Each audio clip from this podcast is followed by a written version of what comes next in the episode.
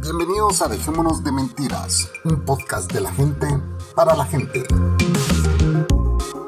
Transmitiendo desde la ciudad de Guatemala. Aquí le saluda la Cocos. Ah, también el Chapín está aquí en, en Dejémonos de Mentiras, perdón, se me había olvidado. y la bestia también, obviamente, ¿verdad? Si te gusta este show, lo mejor que puedes hacer es compartirlo. Para que tengamos nuevos oyentes. Adiós.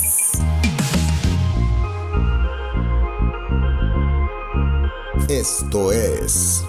Dejémonos de mentira. De mentira. De mentira.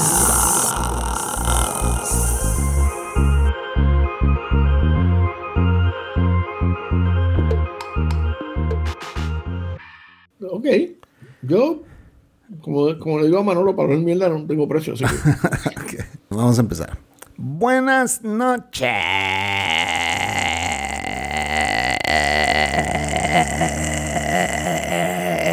Buenas noches, señoras, señoritas, señoritos y demás. Bienvenidos a Dejémonos de Mentira. Sí, señores, estamos con una segunda hora con el señor Gary Gutiérrez de Puerto Rico. Si usted llegó a este episodio y no escuchó el anterior, regrese y escuche el anterior porque todo tendrá sentido después. Así que, eh, Gary, buenas noches, bienvenido otra vez aquí a Dejémonos de Mentiras. Gracias por estar con nosotros una segunda hora.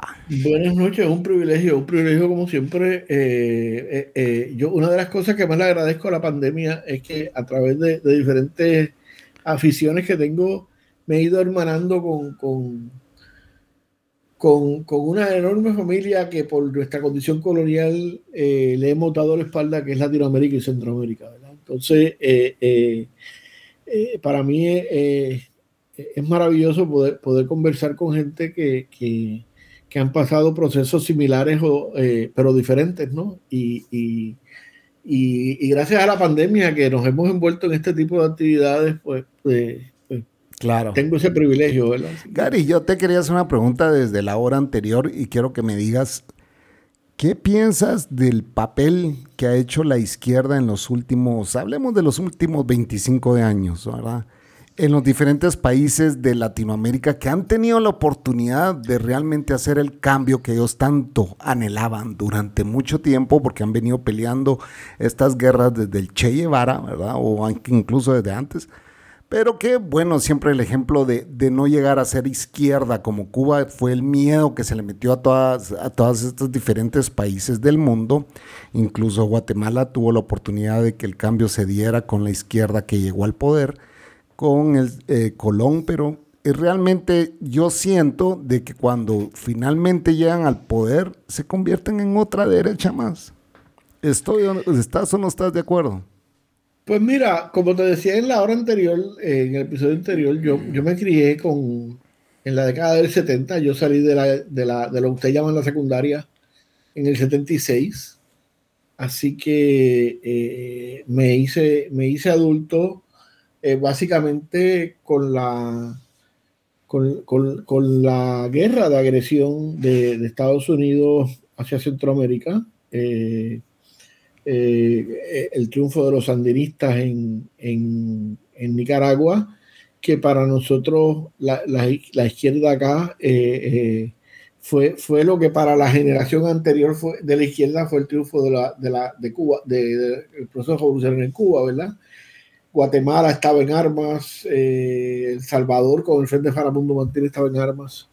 Y, así que, que, yo tengo una imagen, eh, Camilo Torre en Colombia, eh, con, la teología de la liberación, la Iglesia Católica se expresa en Medellín por la preferencia de los pobres, o sea que yo tengo una, una, visión bien idealizada de lo que es la izquierda en Latinoamérica, así que, que, hago esa, ese, ese, eh, ¿cómo es? acepto eso. Pero siento que el, el idealismo eh, se perdió una vez llegan al poder. Pues sí, yo creo que sí. cuando llegan al poder. Y, y, tal vez por eso en los últimos 15 años, 20 años, eh, me he ido moviendo eh, hacia la tradición anarquista o bacrata de, de, la visión, ¿verdad? Porque el Estado es el Estado y el Estado siempre es opresor. No hay forma de que no lo sea.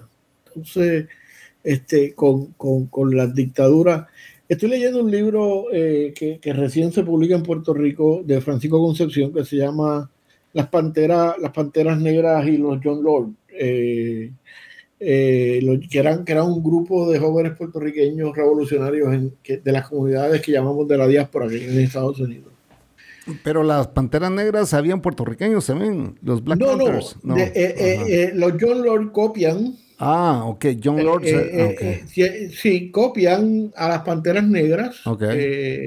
en ese momento en Estados Unidos las otredades, es decir, los que no son blancos, varones propietarios, heterosexuales y cristianos, las otredades se comienzan a organizar en la década de los 60.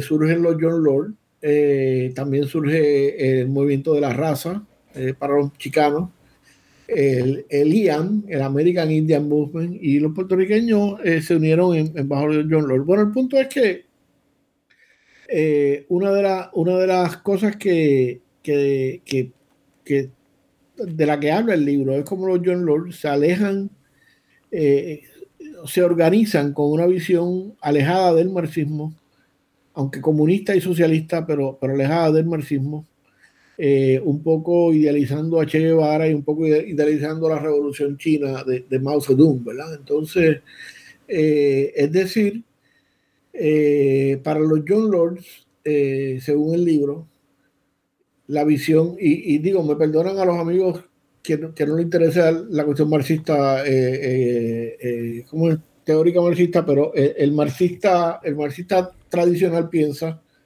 que la revolución y los cambios en los países lo van a hacer los obreros de las industrias. Los obreros organizados en las industrias van a hacer la avanzada ahí.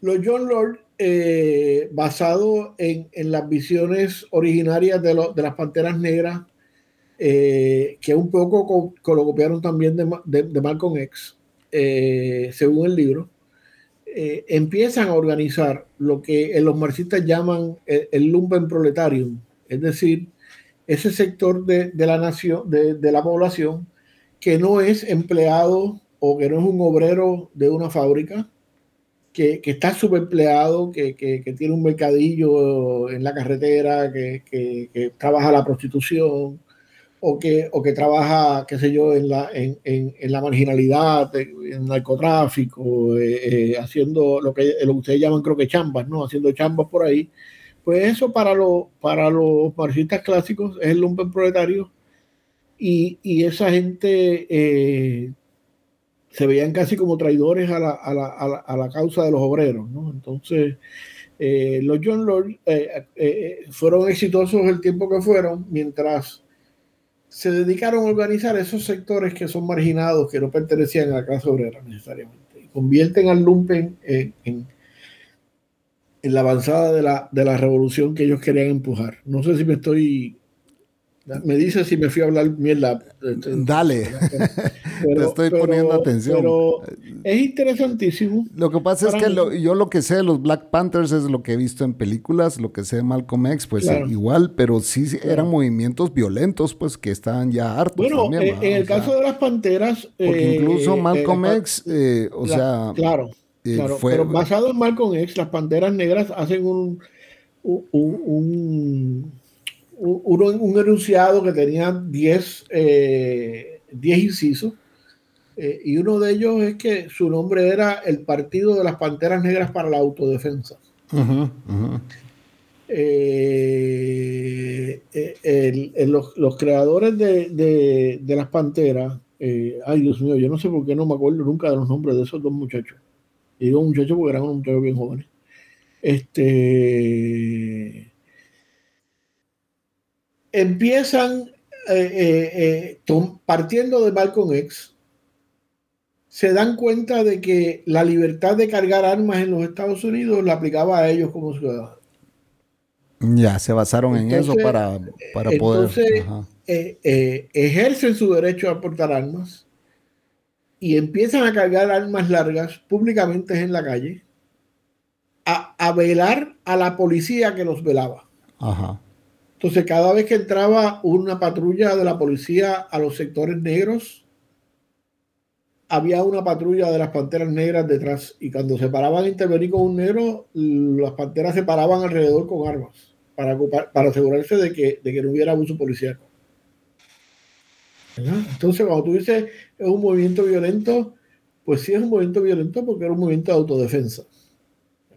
Porque, porque el, el, el, sistema policíaco en Estados Unidos es un sistema eh, de, Opresor, claro. y de base racista. Claro. Eh, y sigue siendo.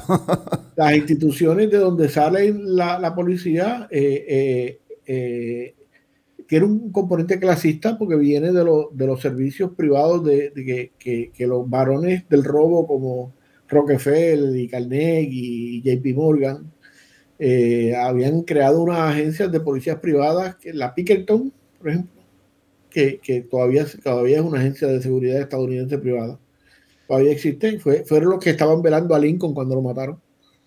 ¿Qué tal? Este, eh, eso, fue, eh, esa es una de las bases que se utiliza para, para, crear las policías. Las otras fueron lo, lo, la policía de, de Cuatrero, cuando se movían las grandes cantidades, tú viste las películas de vaqueros donde mueven las, ves las vacas moviéndose de las planicies hacia Chicago para ser procesadas esas vacas se cuidaban por, una, por unas escuadras de, de, de anticuatreros que, que, campeaban por su respeto y que cobraban por, por, por persona muerta que trajeran. Las caravanas de eh, Wells Fargo ah, también. Eh, eh, también. Esa gente, toda esa gente fueron las bases de la... Y, o sea, que tiene, tiene, tiene una visión obviamente clasista y tiene la otra visión, es, es obviamente racista porque eran las brigadas de cimarrones o de esclavos. De, cimarrón en, en, el Caribe se le llaman a los esclavos que escapaban de las haciendas. Entonces, eh, el, la policía en Estados Unidos, esa es la base de la policía en Estados Unidos. En el principio del siglo XX, lo, lo, los grandes varones de la, de la, del robo eh, y los grandes varones, de, y cuando digo eso, es que en inglés le llaman los, los Robert Barons, ¿verdad? Son, uh -huh. Es el término que se utiliza los Rockefeller, los JP Morgan, los, Carnegie, este, los grandes eh, pioneros millonarios del país. Eran, como siete, no me acuerdo el nombre, pero eran como siete. Esa familia eh, se dan cuenta de que, de que para que ellos van a pagar seguridad privada si el Estado pudiera pagarlo. Entonces socializan el costo de la policía y la policía pasa a ser parte del Estado, pero sigue teniendo las mismas funciones, ¿verdad? Así que, que en ese sentido eh, por eso las Panteras Negras, volviendo al asunto, eh, se, se, se, organizan para proteger de esos policías que, que abusaban de, lo, de los negros y de los, de los, no blancos, porque para la Pantera Negra, como para Malcolm X, eh, negro era cualquier persona que no fuera blanca. Así que en ese sentido, negro era el latino, negro era el chino, negro era este, el, el negro como tal, el, el indígena eh, todo eso, para el efecto del pensamiento de Marco X, toda esa gente era negra. ¿Verdad? Entonces, pues, pues por ahí va, por ahí va la cosa. No sé cómo carajo llegamos a hablar de esto. sí, pero yo te pregunté sobre que, la, que la izquierda realmente perdió la oportunidad ah, de, demostrar, de demostrar que podían llevar las riendas de un país, pues, porque llegaron al poder y simple y sencillamente los ideales se fueron a la mierda. Fíjate que en ese sentido yo creo, y otra vez eh, hablo desde el idealismo y, de, y desde lo que uno mira desde el exterior, ¿verdad? Pero me parece que en ese sentido el, el, el esfuerzo de los zapatistas eh, eh, es mucho más, mejor ejemplo de, de, de, una alternativa. Claro. Porque al igual que los John Lords y los Panteras Negras,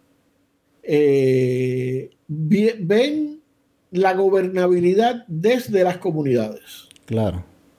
Así que la, la, la, la comunidad se autogobierna.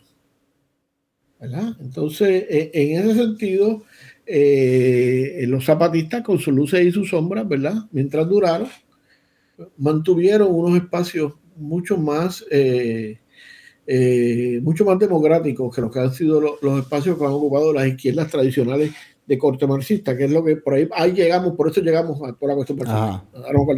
Este, entonces, pues, pues cuando tú me dices de las izquierdas, pues, pues mira, yo como, como aspirante anarquista eh, entiendo, y esto es una división que, que los, los, comunistas libertarios, que los anarquistas se llaman comunistas libertarios, eh, siempre tuvieron desde el principio con los anarquistas autoritarios, eh, que son los descendientes de Marx. Los, los, los, anarquistas le decían a, a, a los marxistas comunistas autoritarios Y, y si ellos se miraban a sí mismos como, como eh, comunistas eh, libertarios. Eh, y, y, esa pelea desde, desde, la primera internacional se entraron Bakunin y, y Marx a las trompas con eso. Este, por eso votaron a Bakunin para el carajo y, y, después, obviamente, con el poder de la Unión Soviética, pues, pues se controlaron esos procesos.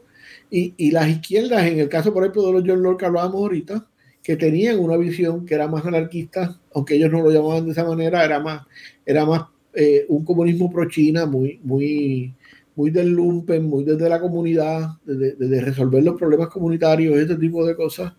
Eh, es interesante porque según el libro, y no lo he acabado, pero en esa etapa estoy, cuando, cuando los John Lord eh, son presionados por, por, los líderes tradicionales de, la independencia de Puerto Rico a que, a que caigan en el track del marxismo, a que, a que adopten la ideología marxista, eventualmente desaparecen. No, no, no, no, este, así que, que eh, eh, cuando me dices lo que me planteas, pues, pues no me sorprende, no me sorprende porque en, en eh, el Estado, la principal función del Estado es protegerse a sí mismo, ¿verdad? Entonces, pues, eso, color de, de, Y esto no quiere decir que yo no reconozca los inmensos logros de la Revolución Cubana. Yo eh, estuve en Cuba en el 14 y, y, todavía el nivel de educación, aún después del periodo especial, el nivel de educación de cualquier obrero es, extraordinario. Sí, claro, el de Cuba es este, extraordinario. Muy reconocido a nivel mundial, ¿verdad? todavía niños que están pidiendo en la calle, tú lo mirabas y tenían los dientes sanos, tú sabes. Claro. Este, bueno, mira, a mí me pasó una cosa bien interesante en Cuba. Yo estaba entrando, eh, la ciudad colonial, como todas nuestras ciudades coloniales, tienen 80 plazas. En Cuba hay 7 o 6 plazas en, la ciudad, en La Habana Vieja. Y yo estaba entrando por el lado de una de las, de las plazas y, y oigo una, una, una, gritería de un niño que le está gritando a un mesero en un restaurante. Y, y déjame decirte que en Cuba la industria turística es Dios claro. Si tú quieres tener un problema con el Estado, jode con algún turista. Claro. O vete, eh, ahí, te das cuenta, o sea, por la cantidad de hoteles Meliá que se abrieron en, Cuba, o sea, que a los españoles les valía madre lo que pudieran hacerle los Estados Unidos. pero... me, dijo, un mes, yo le pregunté a un, yo viajé con unos compañeros periodistas, no estábamos trabajando, pero el periodista siempre es periodista, ¿verdad? Le preguntamos a un taxista que, que cómo veía el embargo de, de, los americanos, si, si, si, creía que debían venir, y, y, el, y el cubano me dijo, mira, aquí viene todo el mundo y nosotros hacemos negocio con todo el mundo y todo el mundo se está saltando. Si los americanos quieren venir, que se vayan al carajo. Claro. Eh, este, y, y, una persona que estaba hablando peste del gobierno, o sea, que tampoco es una persona que, necesariamente era pro, gobierno. Pero, pero el incidente es interesante porque cuando yo entro a la plaza, escucho el revolución, entonces me, acerco y miro, Revolú es relajo. Eh, eh, no, es forcejeo, discusión. Ah, este, eh, sí, pero Revolú tiene, tiene todas esas connotaciones que has dicho. Hay un niño como, yo calculo como uno de los 11 años, unos 11 años, no más de eso, cuidado si menos, descalzo, pantalones cortos, este, con una camisa bastante maltratada, que le está gritando al mesero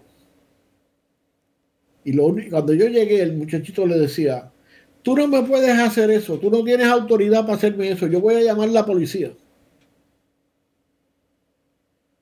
Y yo lo que pensé, ¿en qué lugar de nuestra América Jamás. un niño de 11 años se va a sentir con esa autoridad? De la, calle, se va a sentir en la confianza de llamar a la policía. Con ese poder, claro.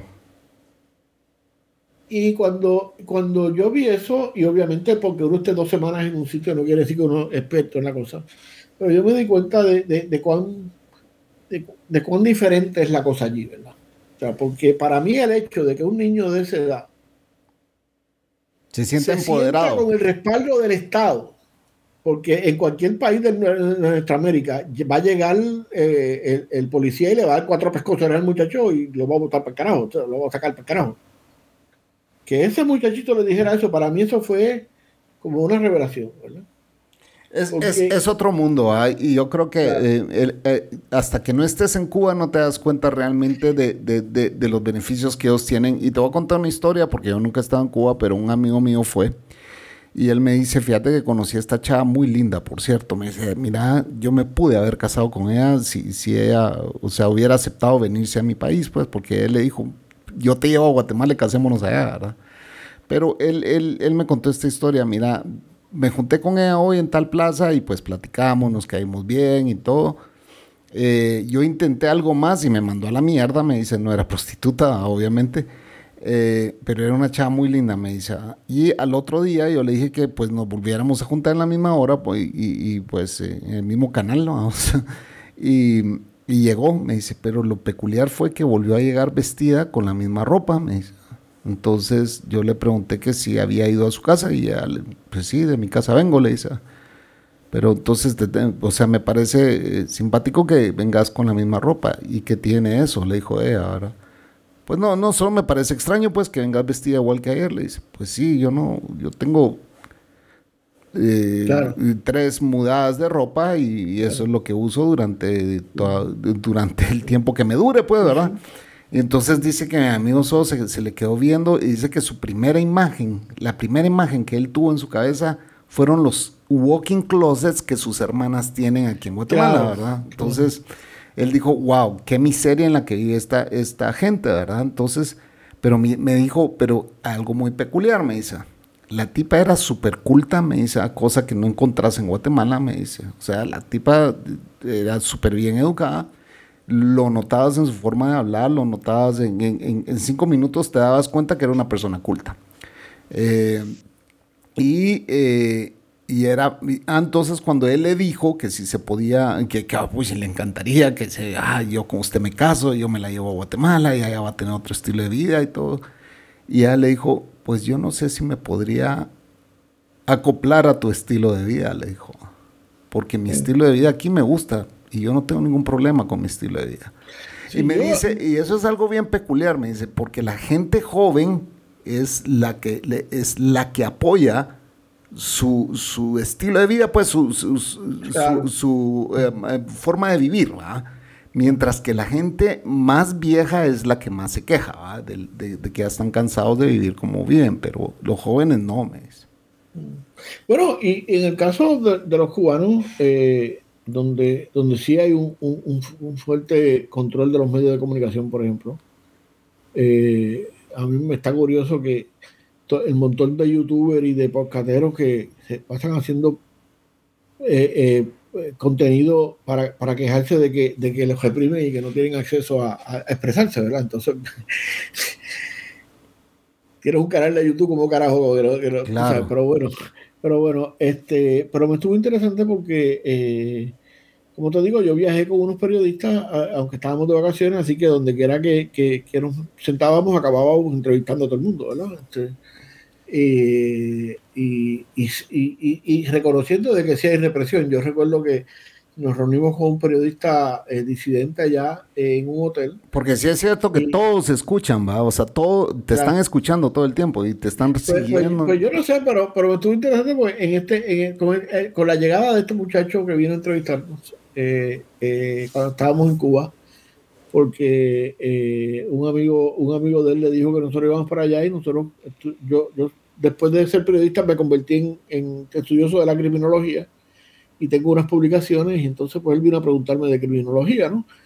Entonces eh, fue curioso porque estábamos en un restaurante que sentaba como 30 personas, era temprano, era un restaurante del hotel, así que eran como las 10 de la mañana, el restaurante estaba vacío y, detrás de él llegan estos dos tipos que, que, se sientan en la mesa del lado nuestra, justo al lado nuestro, o sea, y y, yo no sé en tu país, pero eh, eh, eh, en toda Latinoamérica parece que los policías se reconocen por los zapatos. Siempre tienen los zapatos brillados. Este, aquí no los ves, aquí los, aquí los reconoces porque son, son ah. no, pero hablo, de la policía secreta, ¿no? Ajá, ah, de, la, de, paisano, de la que va de paisano. Este, es interesante porque de, de, los pocos sitios en Latinoamérica que yo he estado, incluso en Estados Unidos, de los sitios donde menos policía yo vi fue en Cuba. Yo en todo en las dos semanas que estuve en Cuba, creo que vi los policías de tránsito en las horas pico, Eh, Porque la policía cubana no está vestida como policía, ¿verdad? Pues no sé, yo no sé. Yo vi, vi unos policías en el, en el eh, vestido de, de policía ¿verdad? con su uniforme en la zona colonial. Eh, muchos de ellos no tenían armas, tenían el, el rotén, el, el- la, la macana, ¿verdad? Ajá. Este, eh, entiendo que hay unas fuerzas élites de la policía que, que, que- que se despliegan cuando son necesarias, como en todos los países, ¿verdad? Pero esa presencia de policías como la que tú ves en República Dominicana en las calles, tú yo no la vi en Cuba. O sea, bueno, aquí No ves... sé, a qué corre- no sé a qué corresponda eso, ¿verdad? Pero Aquí todo americano que viene a Guatemala se asusta cuando van caminando por Claro. cualquier calle porque hay un hombre armado en cada, en cada local. O sea, vos vas caminando en, sí, como en la República Dominicana, hay un, eh, eh, enfrente a los negocios hay un, hay un lo que hay llaman un, con gua- una un escopeta, un guachimán con una escopeta, escopeta. con una escopeta en la mano, seguro. Pero, pero eh, es interesante, eh, eh, ese, ese dato me estuvo, me estuvo bien interesante, de que, de que, de que la cantidad de policías uniformados Bueno, es, pero es te voy a... es Te voy a, te voy a mencionar estos países. Venezuela, Argentina, Costa Rica, eh, Colombia no ha- Colombia está a punto de tener un gobierno de izquierda, creo yo, porque creo Bueno, gobierno, ve- Colonia, Colonia- Colombia está a punto de tener un presidente de izquierda. Sí, que no es lo está a mismo que punto, tener un gobierno de izquierda. Que- que todas las instituciones están en manos de la derecha. que eh, Perú, eh, Bolivia, Guatemala, El Salvador, Nicaragua, toda, Nicaragua, no digamos, Costa Rica, eh, ¿quién más? México, todos han tenido la oportunidad de hacer los cambios y no se hicieron. claro. Todos tuvieron su gobierno Bueno, de lo que pasa izquierda. es que cuidado después porque, porque lejos, de, lejos de Nicaragua y Cuba, que donde, donde literalmente eh, tomaron el poder, controlaron todas las instituciones del poder. La mayoría de estos sitios que han mencionado, eh, todavía en Venezuela. Todavía en Venezuela, sí. Todavía en Venezuela. Pero esta es una versión hay- barata pero- de- pero de- escúchame, de Chávez. Escúchame, escúchame un segundo. Porque Chávez era otra cosa. Todavía en Venezuela hay instituciones judiciales que están en la derecha, en el de la derecha. Este, y, y, por ejemplo, yo leía eh, recién un- una nota de la BBC que en el caso, en el caso de, Colombia, eh, este señor Petro eh, y, y doña Francia este, van a tener que bregar con un Congreso que, que no es de izquierda. Van a tener que bregar con, con una constitución hecha por la derecha. Van a tener que bregar con los medios de comunicación que son de derecha. Van a tener que bregar con, la- con- con el aparato represivo de, de la policía y, la, y las fiscalías que están todavía en manos de la derecha.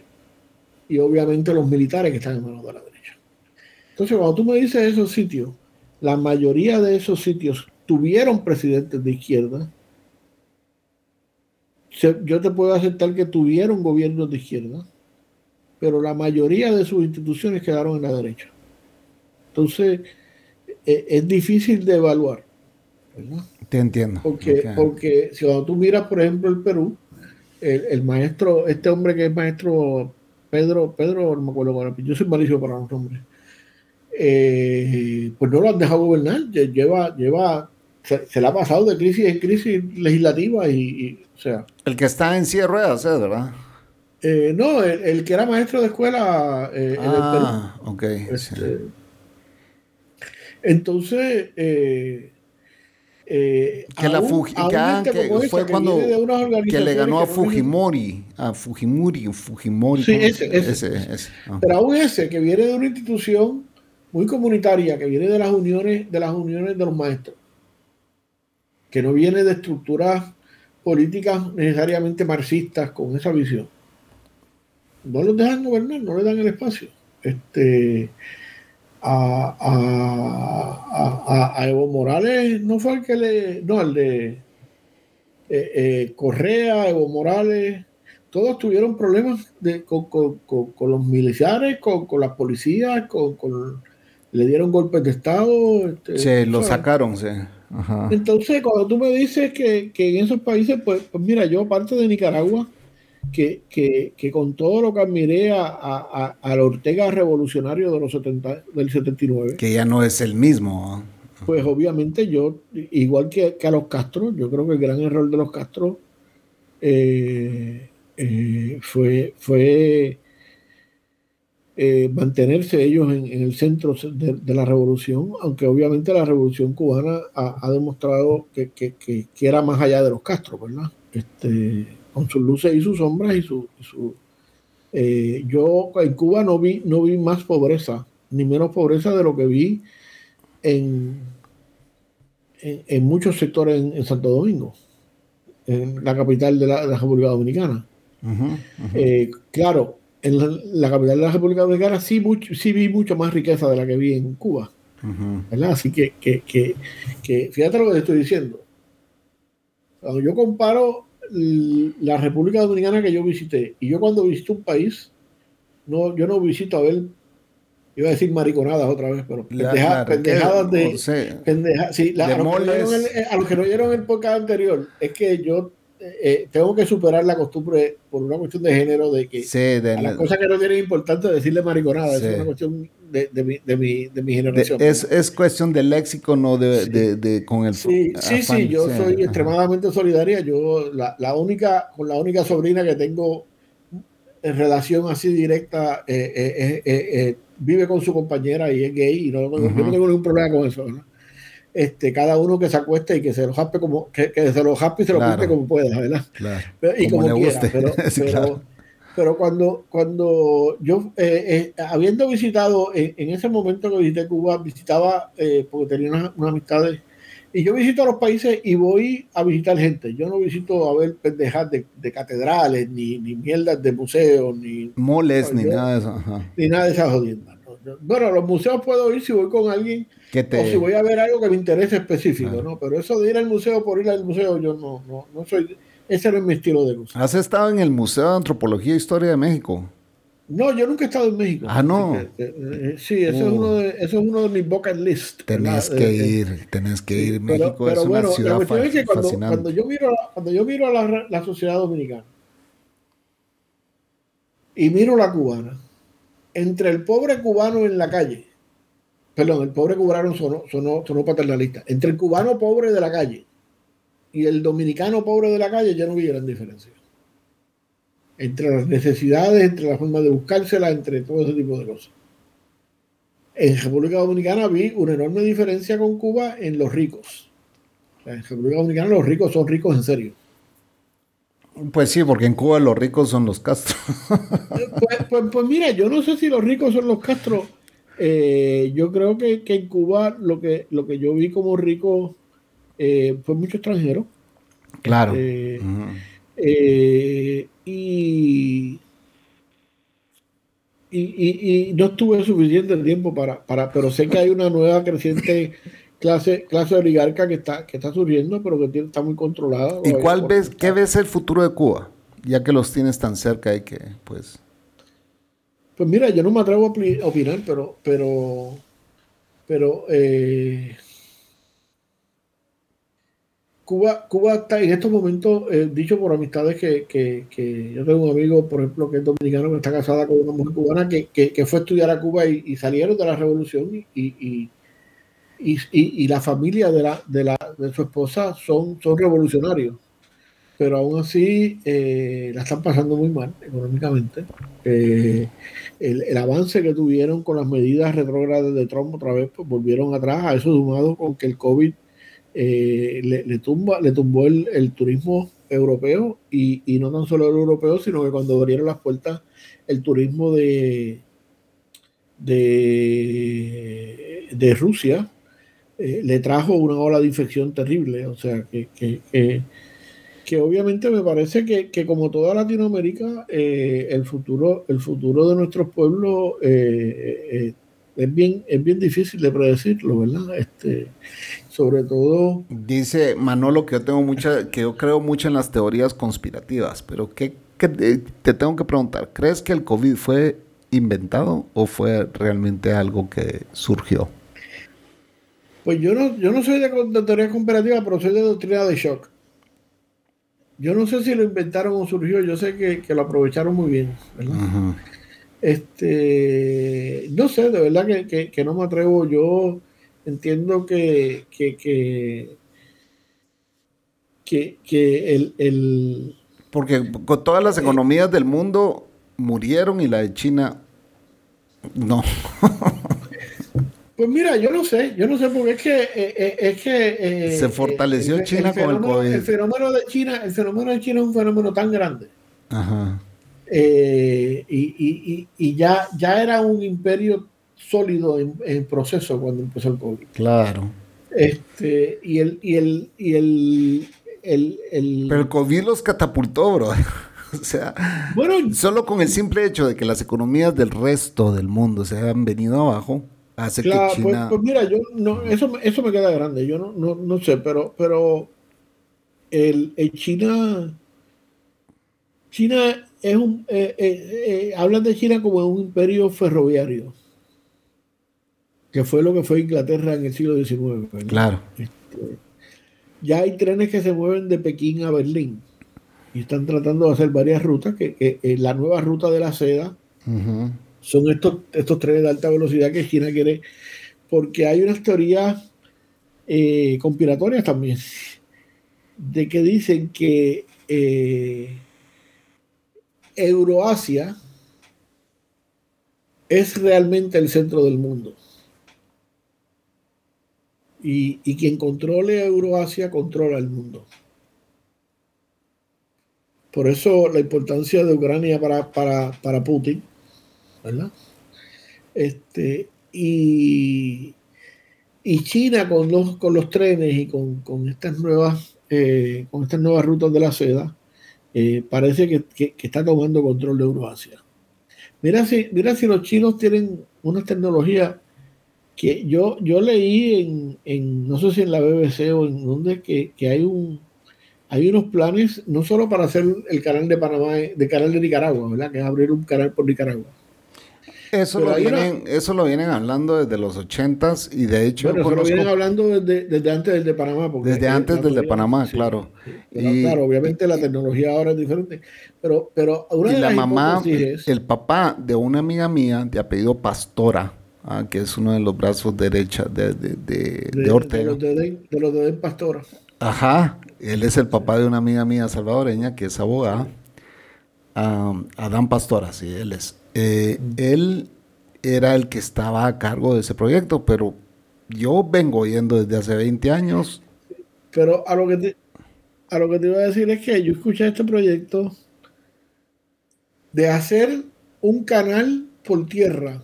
Sí, ferroviario. Entre, sí, sí, pero mira dónde te lo estoy planteando. Desde el Uruguay, okay. de Asunción, Uruguay, en, la, en la boca del río, que los barcos lleguen ahí, bajen las cargas, las pongan en un tren y las lleven a alta velocidad hasta Bolivia o Perú, al otro Perú, ajá. Allá se cargan otro, y, y, eso eh, eh, China lo puede hacer con una tecnología que va a ser más barata que, pasar y esperar el turno para pasar por el canal de Panamá. Que es exageradamente caro también. Claro. es una millonada. Eh, eso para que tengamos una idea de lo que estamos hablando con China. Ajá, ok. Así que, que, que pues, yo la verdad que lo de que, que, que eh, yo no me sorprendería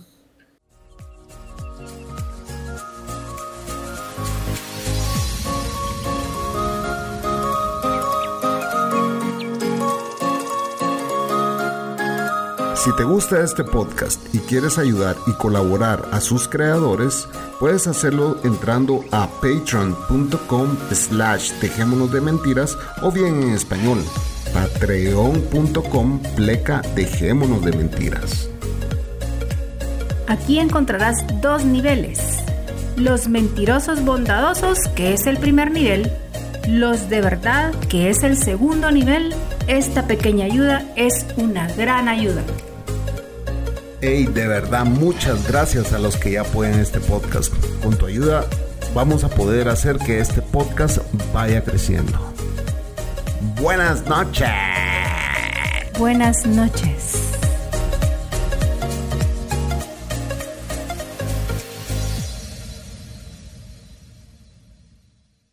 eh, lo de, que decías del COVID, porque una de las cosas que tienden, las, yo, yo recuerdo en la década del 70 toda aquella historia de conspiración que después resultaron ser ciertas, ¿verdad? Este, eh, y, y, en el mundo de la política uno nunca sabe qué está pasando, ¿verdad? Pero, pero volviendo a lo de Cuba, yo, no, yo me parece que, que, que si los pueblos latinoamericanos no empezamos a desarrollar una economía regional, apoyándonos unos a otros y produciendo y, y comercializando unos con otros, y seguimos jugando el, el, el, el juego ese de Wall Street del, de la El capitalismo. Ajá. Eh, no vamos a, no A vamos progresar. ningún- ninguno de nuestros pueblos va a progresar. Eso, así como yo lo veo. Que no soy experto en un carajo más allá de balancear mi, mi, mi cuenta de cheques cuando puedo, ¿verdad? Así que yo no soy, yo no soy ni economista ni sé nada de esas cosas. Fíjate que en, Pero- en- en El Salvador está la sede de lo que es el, el- los, el- la integración económica centroamericana. Mm. Eh, el SICA y la Secretaría de Integración Económica, donde entran una millonada que los eh, países centroamericanos eh, pues empiezan a dar, que ya Costa Rica ya se hartó de estar manteniendo esa institución, porque los tratados no se dan. Y no se dan por el ego de, de- de cada país centroamericano. De- bueno, de, cada país, no de las oligarquías en cada país. Claro, de las oli- oligarquías de cada país. Y, y tan, tan simple como lograr una integración a nivel, abrir fronteras a nivel Centroamérica, que bueno, ya Costa Rica no quiso entrar, pero el CA4 a- a- aún existe, que el CA4 lo único que nos permite es una libre circulación en estos cuatro países. Lo único que lo- se logró con, ese- con ese tratado del CA4 fue de que tú con tu carro puedes ir en estos cuatro países, Claro. ¿verdad? Eh, para, para Sí, bueno, así, así empezó la Unión Europea en algún momento dado. ¿verdad? Ajá. Pero ya llevamos 30 años en esto y no hay modo que podamos hacer y ni ponernos de acuerdo ni nada. ¿verdad? Entonces, eh, es, es increíble que en países tan pequeños no nos podamos poner de acuerdo. Bueno, mira, eh, una de las. Yo he tenido unas discusiones aquí con gente de izquierda, porque uno de mis planteamientos es que estamos en el siglo XXI y todavía la izquierda en Puerto Rico, y izquierda entre comillas, ¿verdad? Porque o sea, lo- los independentistas del país, todavía estamos hablando de la independencia del siglo, de- de- de- de- del siglo XVIII y del siglo XIX de Bolívar.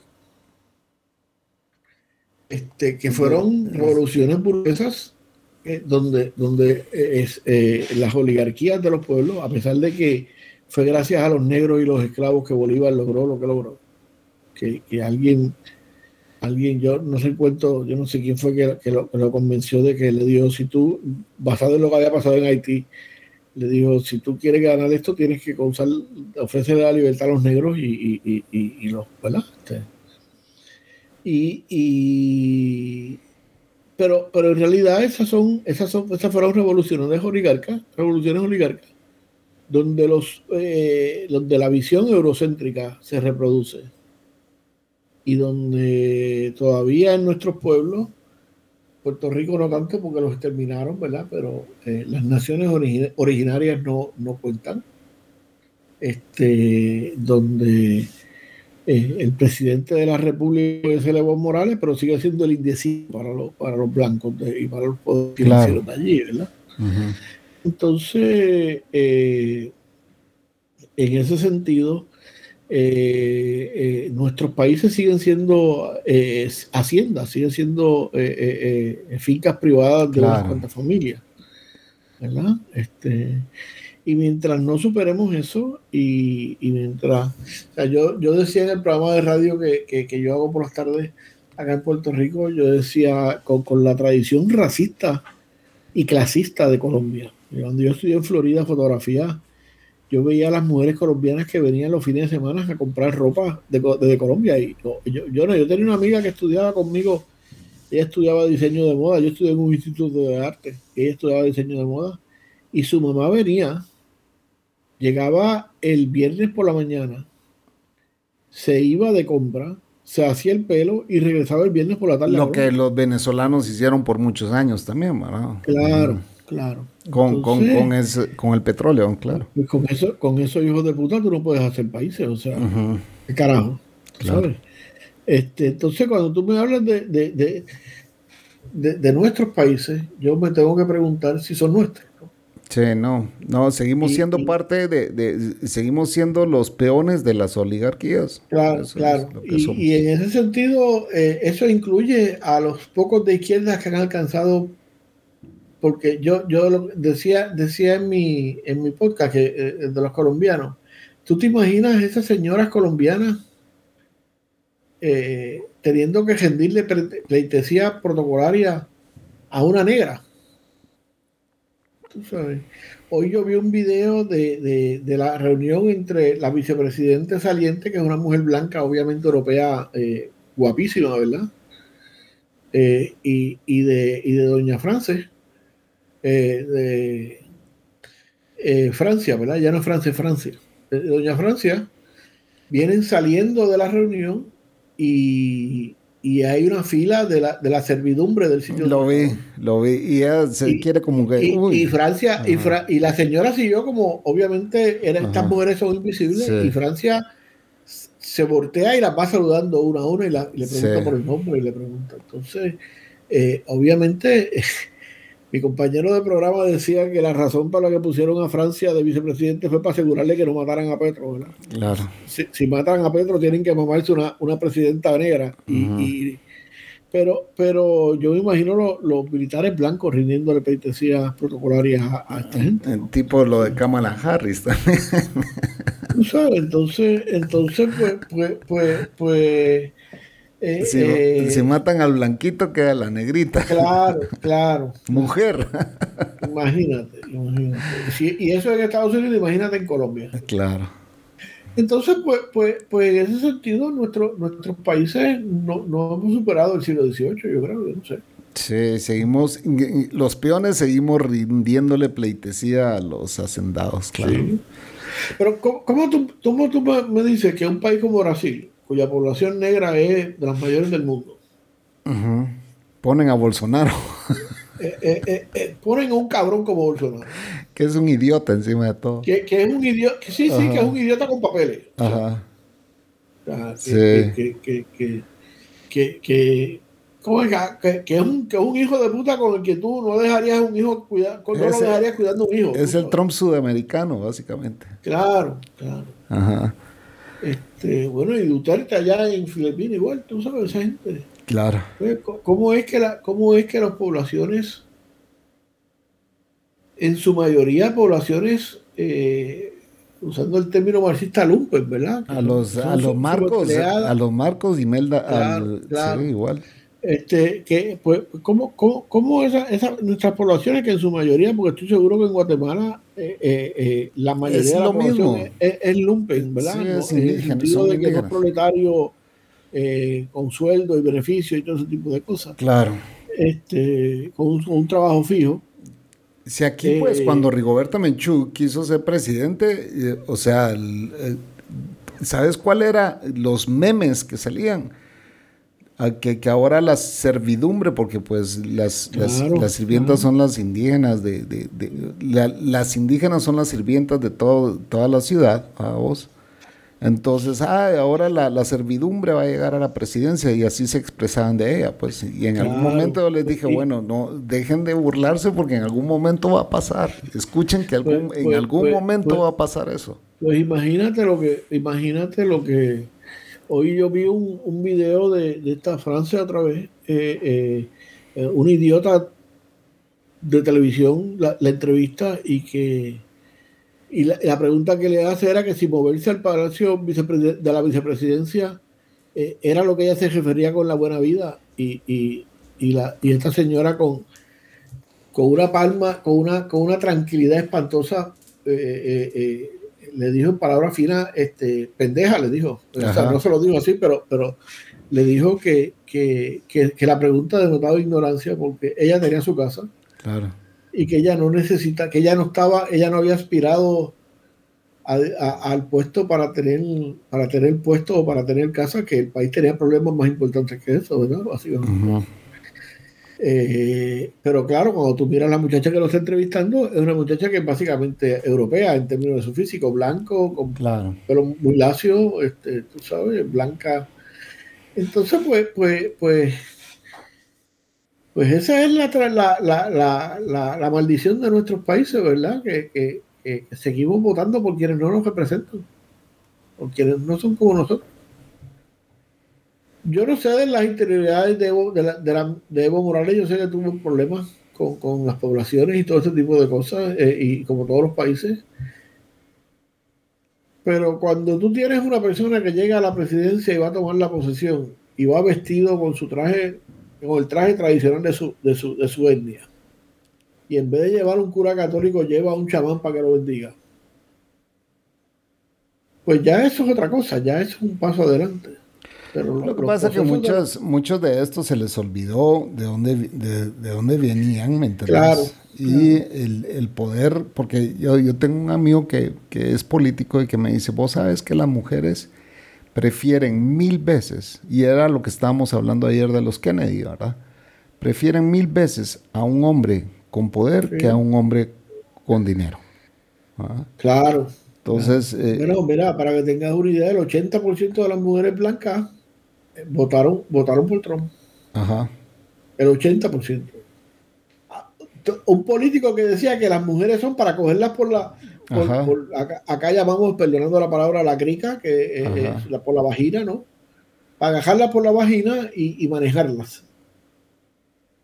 O sea, entonces uno se tiene que preguntar qué, qué pasa en la mente de una persona que es mujer y que vota por un tipo que, entiende que las mujeres son para agarrarlas por la vagina y manipularlas. ¿Crees que se vuelve a dar ese fenómeno una vez más? No, yo creo que gana otra vez. Yo creo que si, los, si los demócratas... No puedo creer. mira, con, la, con, la, decisión, con la decisión que, tomó el, Supremo... El Tribunal Supremo de Estados Unidos no representa a, los Estados Unidos. Claro que no.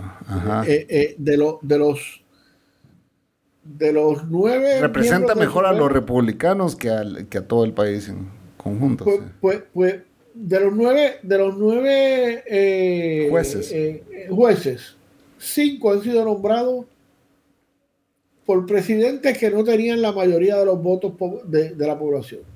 Porque Estados Unidos tiene un sistema extraño que, se vota por. Es una idiotez el sistema. de los delegados y esos delegados van a un colegio electoral y es el colegio electoral quien vota por el es quien decide. Sí. Entonces, eh, cinco de esos jueces lo, nombraron presidentes que perdieron el voto popular y que ganaron el voto electoral. Porque ese voto electoral está dividido por los, por los estados y es, sumamente complejo, ¿verdad? Pero, o sea, que, esa gente los nombra, no, no, en cualquier país, sociedad civilizada no serían jueces legítimos. Claro. Porque los presidentes no eran presidentes legítimos. Toman la decisión antiaborto contrario al 87% de la población estadounidense que está dispuesta a que, a que se legalice algún tipo de aborto, bajo unas circunstancias y otras. Eh, y el Partido Demócrata no ha hecho un carajo. Ni mierda. Cuando, ni mierda. cuando, cuando lo, lo, lo, primero que debió haber hecho Casablanca o el Partido Demócrata. Haber nombrado un juez. Eh, eh, no, pero no había oportunidad. no debió, haber, debió, haber, debió haber sacado un comunicado inmediatamente diciendo, si nosotros ganamos, porque hay elecciones ahora en noviembre para, la, para las legislaturas en, en, en, Estados Unidos. En Estados Unidos se hacen dos elecciones, las la legislaturas duran dos años. Sí, sí, sí, sí. sí. Pues eh, sí, eh, lo que tenía que hacer el Partido Demócrata era plantear, si nosotros eh, logramos controlar las dos cámaras con el presidente demócrata, la primera ley que vamos a hacer es legalizando el aborto a nivel federal. Por ley, no por ley judicial, por ley. Para que toda esa, todo ese miedo, toda esa pasión, toda esa rabia que le ha generado esta, esta decisión fascista de, los de, los de los jueces de devolver el control de la, de, la salud reproductiva a, a los estados sabiendo que la mayoría de los estados están en el siglo XIX, cuando viene eso.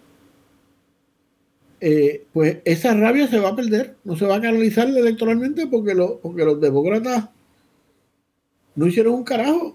¿Y, y, por qué no agregar más número de jueces y colocar jueces demócratas? Eso no es tan fácil en Estados Unidos, yo creo. Yo no, yo no, soy técnico de eso, pero yo entiendo que eso no, es tan fácil. Eso requiere, requiere unas votaciones y, y, y el Partido Demócrata en, la legislatura tampoco es un partido. Yo siento que, yo siento que Biden ha estado demasiado guau. Bueno, en sí, en sí todo el, el, Partido Demócrata. Yo no sé cómo lo... dicen allá, pero Biden en Puerto Rico le dirían que es un pendejo. Ajá. Ah, sí, bueno, pendejo. ¿Es un pendejo? Es, una palabra que se usa en toda Latinoamérica, pero sí es muy aguado, decimos, en, y se dice Biden llega al poder. Teniendo todos los poderes, ¿no? no porque los republicanos bajaron su cantidad de votos, sino porque sectores que tradicionalmente no votaban se movilizan para votar en contra de Trump. ¿Quiénes movilizan a esa gente? En su mayoría las mujeres negras y latinas. ¿A quién no le han atendido ninguno de los asuntos prioritarios? A los negros y latinos. a las mujeres negras y latinas con las que a, una hora de haber declarado en el primer discurso que hace la vicepresidenta estadounidense cuando eh, el día de las elecciones, lo primero que hace es agradecerle a esas mujeres que, fueron las que lograron el triunfo. Porque otra vez las estructuras, o sea, Estados Unidos no es muy diferente en eso que, no, que, el resto de nosotros. las oligarquías allí que son oligarquías en serio, eh, controlan igual. Que lo que pasa allí que las oligarquías las controlan a, a, los estados, no controlan necesariamente todo el aparato. Digo, controlan el aparato a través de, de, lo que, de los controles que tienen los estados. Washington está lleno de lobbyistas, pues, o sea, básicamente por ah, eso es un estado tan caro donde vivir, porque todos estos lobbyistas les gastan plata para vivir ahí, ¿verdad? Por eso es que mucha gente prefiere irse a vivir a Virginia o, Maryland, porque la renta es un... Washington, Washington los fines de semana no. es un, pros, es un prostíbulo. Y, los fines, y los fines de semana, aparte de los centros turísticos, eh, como, como Union Square, creo que se llama ese sitio. Ajá. Este, el resto eh, el, está totalmente vacío. O sea, eh, Washington es básicamente una ciudad de oficinas y de, y de y las comunidades negras que ¿Cómo es que, le dan mantenimiento y cosas? Claro. Es un prostíbulo eso. Pero bueno. Eh, bueno, ellos mismos. Yo no recuerdo quién es el nombre del congresista que, en un discurso decía que les recordaba a la gente que, el Congreso estadounidense era un parlamento de rameras. Así que ellos mismos están claros.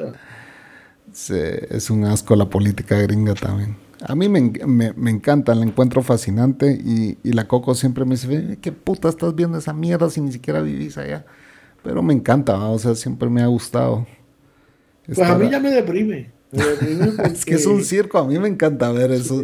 Sí, o sea, y cada vez es más ridícula, cada vez es más ridícula. O sea, tenemos una ¿Cómo se llama esta estúpida? Esta, estas dos estúpidas, la Bobert y la otra. Ah, sí, la Taylor Moore. Eh, la Taylor Green y no sé qué. Taylor Green, Taylor Moore, no Taylor Green. Sí, sí. Es, es, un circo, de verdad. Y, el otro payaso de Georgia también que anda con él. Tipo también pero, pero lo que es terrible es que eh, ese país donde, donde los idiotas controlan la política pública. Totalmente. Un Mitch McConnell es, y... Es el país con, con, el ejército más grande que la humanidad ha visto en su vida.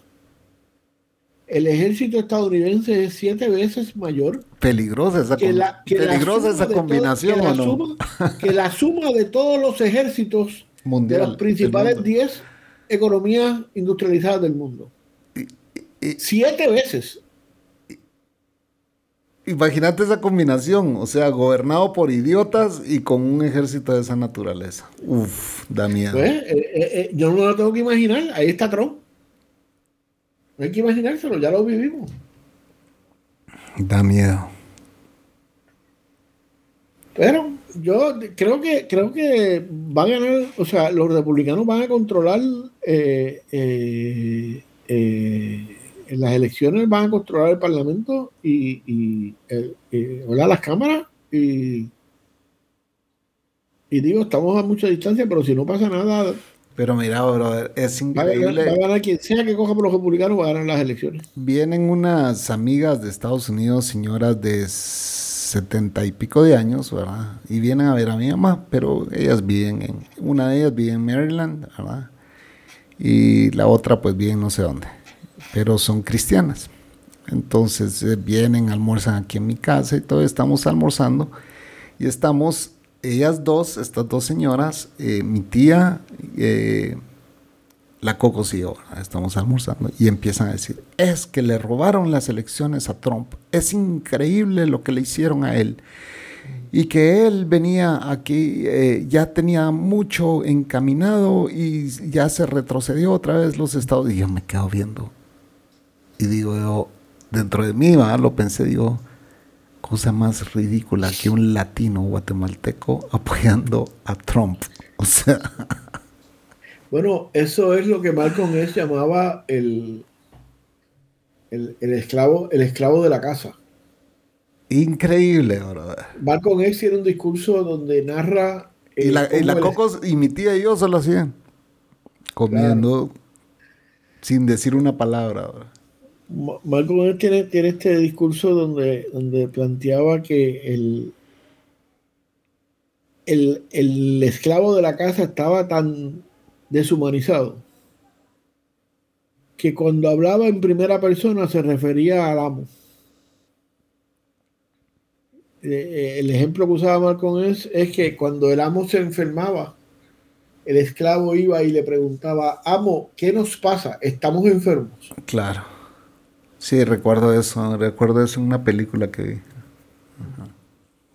Este y Eddie Murphy hace también una, en uno de sus en uno de sus eh, de sus entonces el, el, los, los, los, latinos que vamos allá eh, que muchos vienen muchos no todos van huyendo a la, a la pobreza eh, quieren pertenecer. Bueno, los Proud Boys de estos son cubanos de, del sur de la Florida.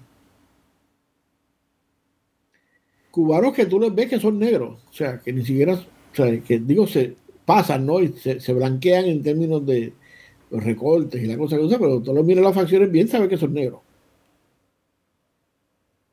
Y eso era, esa gente eran las camisas brown de, de, de Trump, ¿tú sabes? Entonces. Me dice mi eh, prima eh, que recién se mudó de Wisconsin a Florida. Me dice, mira, tener una conversación con un Floridian es una pérdida de tiempo, me dice. Es la gente más inculta, tonta, ridícula de este país. Yo como ya decidí que no hablo con pendejos. no, no, no, tú sabes. Este, porque es que, eh, ¿cómo tú hablas? O sea, ¿qué tú le puedes decir a una persona que te dice que a, que, que, que, que a Trump le jugaron las elecciones. Sí, no, yo, yo, me quedé, yo me quedé así, mira, yo solo seguí comiendo y ni opiné y yo creo que ya se dieron cuenta que nosotros simpatizantes de Trump nada que ver, pues, o sea, y, y cambiaron la conversación, va, pero... Bueno, es que aún los asistentes de Trump le dijeron, no te jugaron las elecciones, perdiste. sí, está en todo YouTube. Donde la hija, la hija. La hija le ha dicho. La hija se lo ha dicho. Pues, pues, pues, repito, pero como decíamos ayer en el, en el directo de, de, de, uno no, uno no puede discutir con pendejos. O sea, eso es perder el tiempo. Pero mira, eh, eh, hay un, eh, en el siglo, en el siglo, mediados del siglo XX hubo, hubo unos escritores sobre, la, sobre el coloniaje y la colonialidad que se llamaba, uno era Memi y el otro era Frank Fanon, que era un negro de, de, una de las islas francesas, de Guadalupe, yo creo que era él. Y Fran Farón decía que el, el colonizado, y en ese sentido todos los latinoamericanos somos colonizados frente a Estados Unidos, ¿verdad? Nos queremos parecer tanto al colonizador que, que nos convertimos en caricaturas del colonizador. Entonces, cuando tú me dices con respeto, con respeto a tu tía como individuo, ¿verdad? Como persona. Porque uno debe respetar las personas, las ideas no las tiene que respetar. Te vas para el carajo a hablar mierda de Trump, porque eso, pero a las personas hay que respetarlas. Eh, cuando, cuando, cuando yo oigo lo que tú me dices de tu tía, pues obviamente tu tía es una caricatura de, de, lo que es ser estadounidense, o sea, de lo que ella entiende que es estadounidense. Es, es como la, ¿cómo es? Como, como la negra que se alisaba el pelo y, y o, como, o, como, o, los negros en África que usan productos pa, para aclararse la piel, tú sabes. Se convierte en... Y, y en ese sentido, eh, eh, eso lo, lo hablo en primera persona, todos hacemos eso. Perdemos nuestra identidad totalmente. Cuando fuimos rockeros, fuimos, fuimos este, influenciados por eso, claro. Claro, y fuimos caricaturas de ellos. Este, y, es, y no estoy hablando más del rock. Yo sé que el rock en algunos sitios en Latinoamérica es religión, ¿verdad? No, sí, no cuidado, te estás metiendo en, un. sí, sí, sí, no, yo entiendo, entiendo eso. Pero, pero sí, somos, fuimos caricaturas. Que, que, queríamos, pare, que mi mamá, parecer a los británicos. Mi, mi mamá, los tres días de estar aquí en mi casa, entro al cuarto y la encuentro viendo un concierto de Pink Floyd. ¿verdad? Ya tú sabes, ya tú sabes, sí, sí.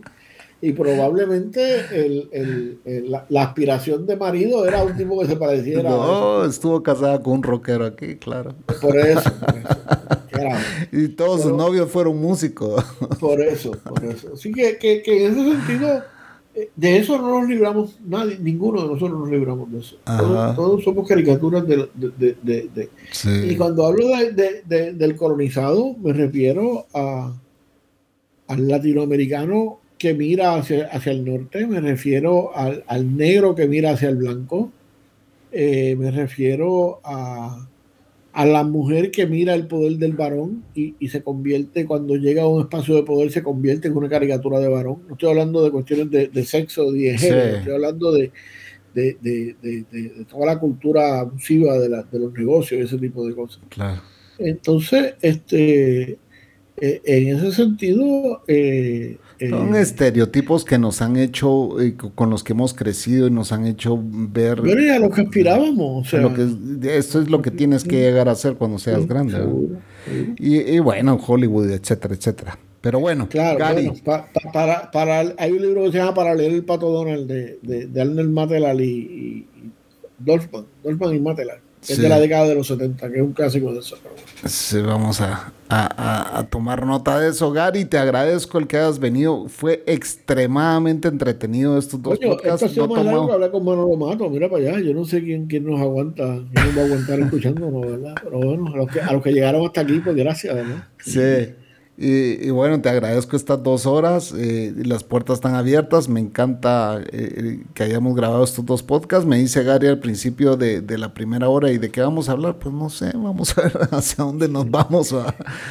Pero creo bueno, que sacamos... yo estoy con la pandemia, estoy aquí encerrado. Ajá. Así que, que, estas son dos horas que, que, gracias a la tecnología me permito compartir con gente que, que somos distintos, pero tenemos muchas cosas en común. Claro. Y somos, ¿verdad? Este, somos, somos, hijos de la noche, Gary. Claro, claro, claro. Y además, y además de eso, este, todo, todos, todos somos también hijos de, de, la, de, la, de la violación y, y, de la violación de los europeos en nuestras madres ancestrales. de la opresión. Compartimos, compartimos todas esas historias, ¿verdad?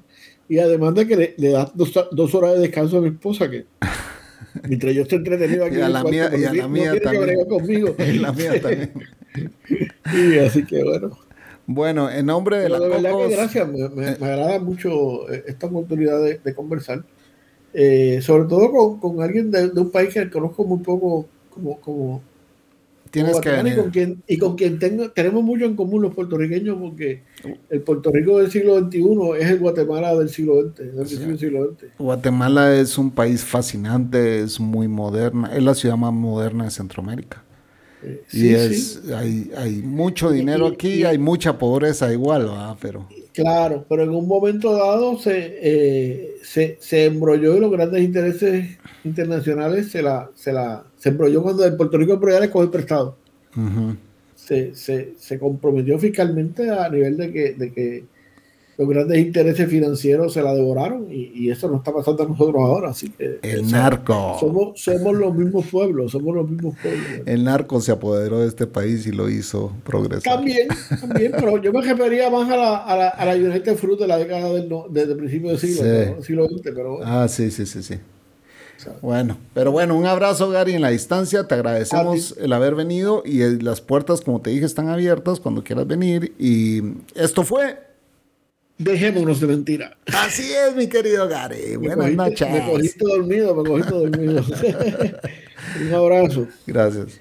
Salúdame a la Coco, por favor. Eh, yo le digo, yo le digo. Y, y, y mis respetos a tu mamá, porque yo sé que mujeres libres e independientes así, cuando se ven Ah, sí. Está, que las limitan son. Está, está de un bajón horrible. Ella siempre ha sido muy independiente. Y, Cuando mi madre empezó a, perder la mente, que se daba cuenta, el sufrimiento era terrible porque, porque la independencia son mujeres que han hecho lo que ha salido de los ovarios toda su vida y, y, de repente tienen que estar oyendo al hijo pendejo dándole órdenes. Y tú sabes. Totalmente. sí, sí. Te entiendo. Pues un abrazo, hermano. Gracias, Gary. Buenas noches. cuídate.